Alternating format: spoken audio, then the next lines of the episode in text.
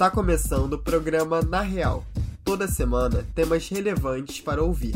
Uma produção da Rádio PUC Rio Comunicar. Começa na próxima sexta-feira, dia 3, no Rio Centro, a 20 Bienal Internacional do Livro, um dos maiores eventos literários do país. Este é um dos assuntos do programa de hoje. O outro é sobre o universo cinematográfico Marvel e a relevância que a franquia tem nas chamadas telonas. Fique com a gente! Com o formato híbrido e a participação de mais de 160 personalidades, começa na próxima sexta-feira a vigésima edição da Bienal Internacional do Livro. A inclusão e a diversidade estarão em destaque este ano. Vamos saber mais informações com a repórter Vitória Lemos vai começar na próxima sexta-feira, dia 3 de dezembro, a vigésima edição da Bienal Internacional do Livro, considerado um dos maiores eventos literários do país. A Bienal será realizada no Rio Centro, na zona oeste da cidade, e vai ser o primeiro grande evento que o Rio vai receber desde a chegada da Covid-19. Esta edição da Bienal contou com um grupo de sete curadores, e um dos pontos que norteou as escolhas desses especialistas foi a união de assuntos e de pessoas diversas em um mesmo local. Pensando nessa diversidade, a equipe decidiu montar a Estação Plural, que vai ser o espaço responsável por concentrar a união de leitores de diferentes gêneros.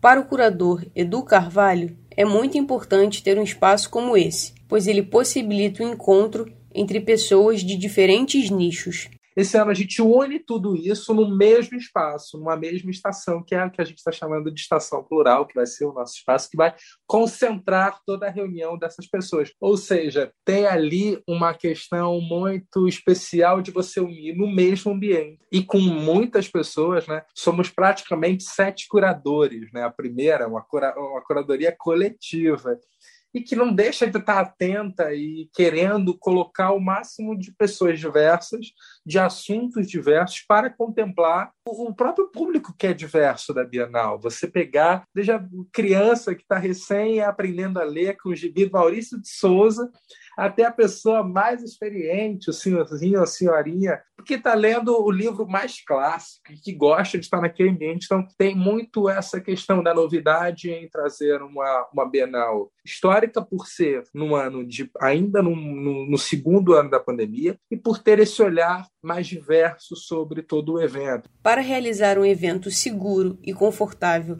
tanto para os autores como para o público, Edu Carvalho afirma que os curadores e organizadores acompanharam os números da vacinação na cidade e decidiram que a Bienal poderia acontecer de forma segura, recebendo 50% da sua capacidade. Para dar espaço às pessoas que não vão conseguir estar no local presencialmente, a Bienal vai acontecer em formato híbrido, tendo toda a sua programação disponibilizada ao vivo em seus canais oficiais. Edu Carvalho destaca essa novidade como um ponto positivo, pois ela possibilita que haja participação de autores e do público de diferentes partes do mundo, o que torna o evento ainda mais rico. Ter esse, esse elemento híbrido é que você vai ter a presença dessas pessoas literalmente ali, nesse ambiente, com todos os cuidados devidos, sendo, enfim, limpo a cada, a cada hora para receber as pessoas. Mas você também vai ter a participação de pessoas que estão fora desse eixo, fora do eixo Rio, fora do eixo São Paulo, fora do eixo também brasileiro, e você vai ter os autores internacionais participando. Passa a ter o elemento da pessoa topar, porque vai conseguir entrar de algum lugar pela internet. Então também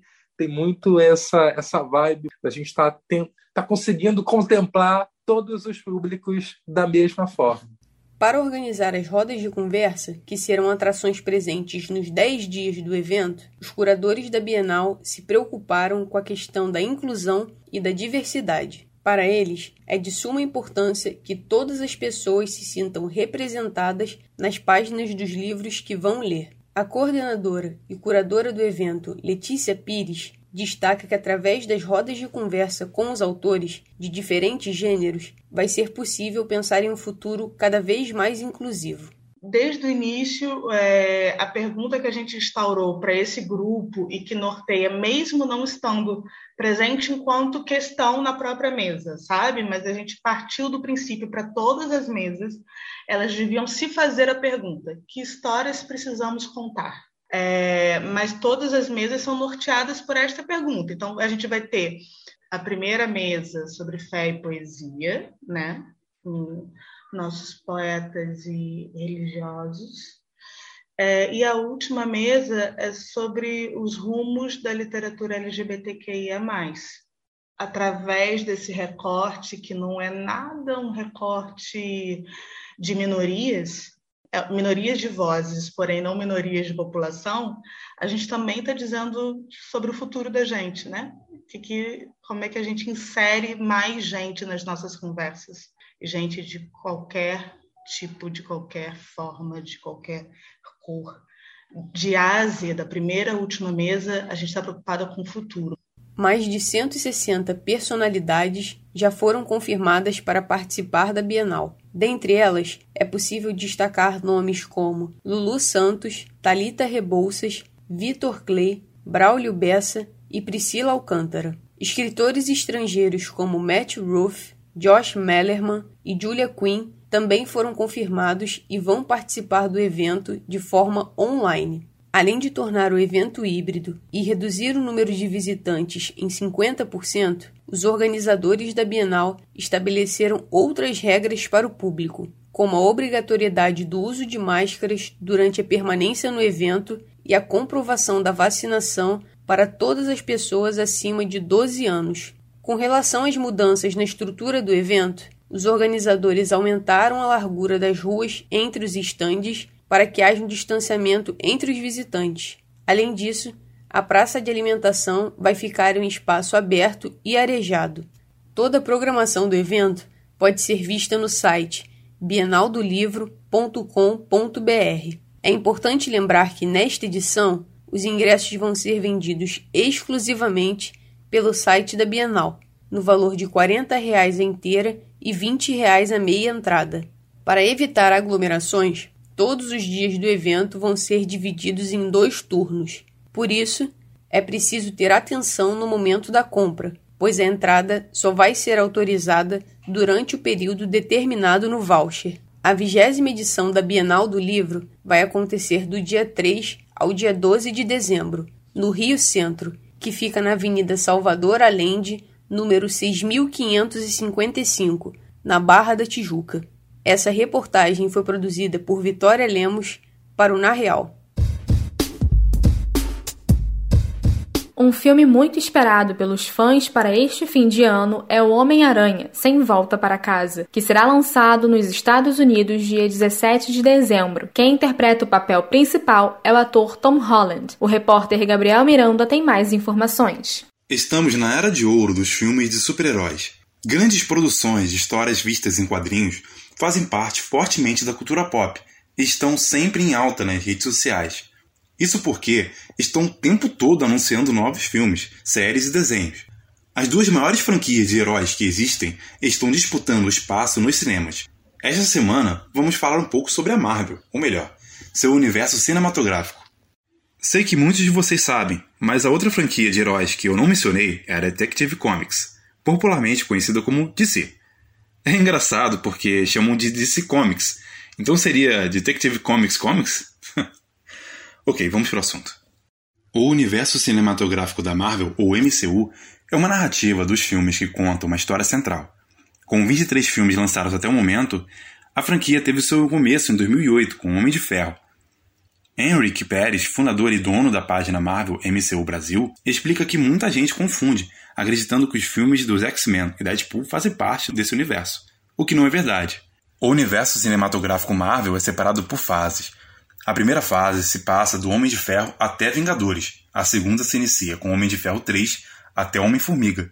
E a fase 3 indo de Capitão América Guerra Civil até Homem-Aranha Longe de Casa. Segundo Henrik, a fase 4 abrange as produções posteriores a esse último filme, e outras obras estão para serem lançadas em 2022, como um novo filme do Doutor Estranho, um novo filme do Thor, um novo filme do Pantera Negra, Também está chegando aí uma série da Miss Marvel, que é uma personagem super carismática. Vai sair um novo filme da Capitã Marvel. É, então é muito projeto é, já anunciado e outros que a gente sequer faz ideia que em breve também serão anunciados, né?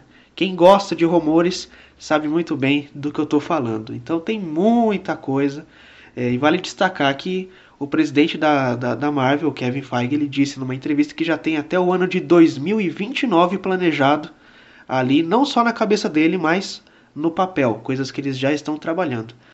Ainda há neste ano um filme aguardadíssimo da Marvel, O Homem-Aranha Sem Volta para Casa, que teve seu segundo trailer divulgado recentemente.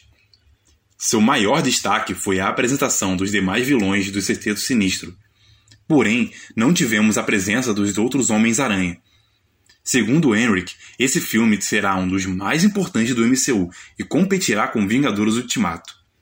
Ele destaca a dúvida mais comentada de todos os fãs. Sim, Tobey Maguire e Andrew Garfield estarão no filme Homem-Aranha Sem Volta para Casa. Ainda há pessoas que não acreditam, há pessoas que acham que eles só vão aparecer num quarto filme do Homem-Aranha, do Tom Holland, mas sim, baseado em todas as informações de bastidores, né, inclusive todos chamam de o segredo mais mal guardado de Hollywood, né, existem muitas evidências que apontam que os dois estarão no filme. Com toda a agitação que essa franquia causa, há algumas questões que permeiam a indústria do cinema. Marcos Pieri Formado em cinema e em publicidade e propaganda pela PUC Rio e produtor na Records Produções, afirma que é um entusiasta dos filmes comerciais, o que inclui os de super-heróis. Entretanto, há desigualdade entre outros longas, quando, por exemplo, Vingadores Ultimato tirou todo o espaço do filme nacional de Pernas pro Ar 3 nos cinemas em 2019. Os pontos negativos eu acho que são muito vinculados. Um, ao engessamento que esse tipo de filme traz. Dois, a americanização que acaba influenciando e os altos custos. Então eu acho que existe também uma desmedida dentro do cenário industrial do tamanho desses filmes quando comparado com o Brasil. É, além do que eu acho que a gente fica um pouco à mercê nessas histórias de do perigo da história única, né? Do perigo do, de apenas um tipo de fala de apenas um tipo de personagem, apenas um tipo de drama. Já Elson Leonardo, criador da página Eu e o Cinema, diz que a Marvel Studios criou um dos tipos de enredo mais usados e mais famosos do cinema atual. Porém, ele acredita que esse tipo de enredo já está saturado. E talvez a, a pior coisa do universo cinematográfico seja desse universo, claro, seja o, a saturação da fórmula. Querendo ou não, a fórmula está ficando mais saturada a fórmula tá, tá ficando manjada e talvez seja a hora de, de pensar em alguma coisa para dar um, um frescor para o gênero. Muitos concordam com essa afirmação, e talvez esse seja um dos planos dessa franquia para o futuro. De qualquer forma, estaremos no cinema para assistir os próximos filmes. Te vejo lá? Lembrando que a pré-venda do ingresso para o Homem-Aranha Sem Volta para Casa estará disponível a partir do dia 29 deste mês. Gabriel Miranda para o Na Real. E para finalizar essa edição do Na Real, selecionamos alguns assuntos relevantes e curiosos da semana que foram ou serão destaque nas mídias eletrônica e impressa. Pílulas da semana. O Cine Joia Copacabana reabriu suspenso de suas atividades desde o início da pandemia, foi arrendado por um ano e aberto no final de outubro pelo diretor de TV, cinema e teatro Oscar Zinelli, que procurava um lugar para dar curso de interpretação. A proposta do diretor é atrair o público para pagar o aluguel e fazer melhorias na infraestrutura. A partir do dia 29 de novembro, o Cine Joia passa a apresentar às segundas-feiras, às 20 horas, o musical The Greatest Hits, com o ex-paqueto Marcelo Faustini e a banda César Guerreiro Sucessos dos anos 60, 70 e 80 fazem parte do repertório, que conta com músicas de Elvis Presley e Little Richard. O ingresso custará 70 reais a inteira. Flamengo e Palmeiras são os finalistas da edição de número 62 da Copa Libertadores da América, cuja final é nesse sábado às 5 da tarde no horário de Brasília. O jogo vai acontecer no Estádio Centenário de Montevideo, no Uruguai, e a expectativa é alta. Palmeiras é o atual campeão da Taça Libertadores e o Flamengo foi o do ano anterior. O vencedor ganha o direito de representar a Comebol na Copa do Mundo de Clubes da FIFA de 2021 e se classifica automaticamente para a fase de grupos da Libertadores de 2022. Na última segunda-feira começou a campanha das cartinhas do Papai Noel dos Correios em Sergipe. A ação consiste no apadrinhamento de cartinhas de presente de Natal enviadas aos Correios por meio físico ou digital. Elas podem ser escritas até o dia 10 de dezembro por crianças da rede pública que estejam cursando até o quinto ano do ensino fundamental e por crianças em vulnerabilidade social de até 10 anos de idade, contendo nome, idade e endereço completo. As cartas podem ser adotadas até o dia 17 7 de dezembro, através do site blognoel.correios.com.br ou no ponto de adoção instalado na Agência Central, em Aracaju. A Secretaria Estadual de Cultura e Economia Criativa renovou a sessão de uso do Teatro Casagrande, situado no Leblon. A manutenção da casa de espetáculos estava ameaçada devido à suspensão da concessão do espaço por recomendação do Tribunal de Contas do Estado. Após a manifestação de artistas, intelectuais, políticos e da sociedade civil, a Assembleia Legislativa autorizou a renovação do contrato, que permite a utilização do teatro, considerado um patrimônio cultural histórico do Rio de Janeiro, por mais 10 anos, renováveis por outros 10. As skatistas Pamela Rosa e Raíssa Leal estarão em ação no Rio. Entre os dias 1 e 5 de dezembro, a etapa carioca do STU Open acontece na Praça do O, na Barra da Tijuca. Além de Pamela, bicampeã no Mundial de Street em Jacksonville, nos Estados Unidos, e Raíssa Prata em Tóquio, estarão na pista Pedro Barros, também prata em Tóquio, Dora Varela, Pedro Quintas, entre outros. O acesso ao local será controlado e só poderá entrar no evento quem retirou os ingressos disponibilizados de forma gratuita na plataforma Simpla durante essa semana. A transmissão online ocorrerá via TikTok. Por hoje é só. O programa Na Real é produzido por estagiários da Rádio PUC com supervisão de Célio Campos. Lembramos que a Rádio PUC faz parte do Comunicar, cuja coordenação é de Lilian Sabac. Até a próxima!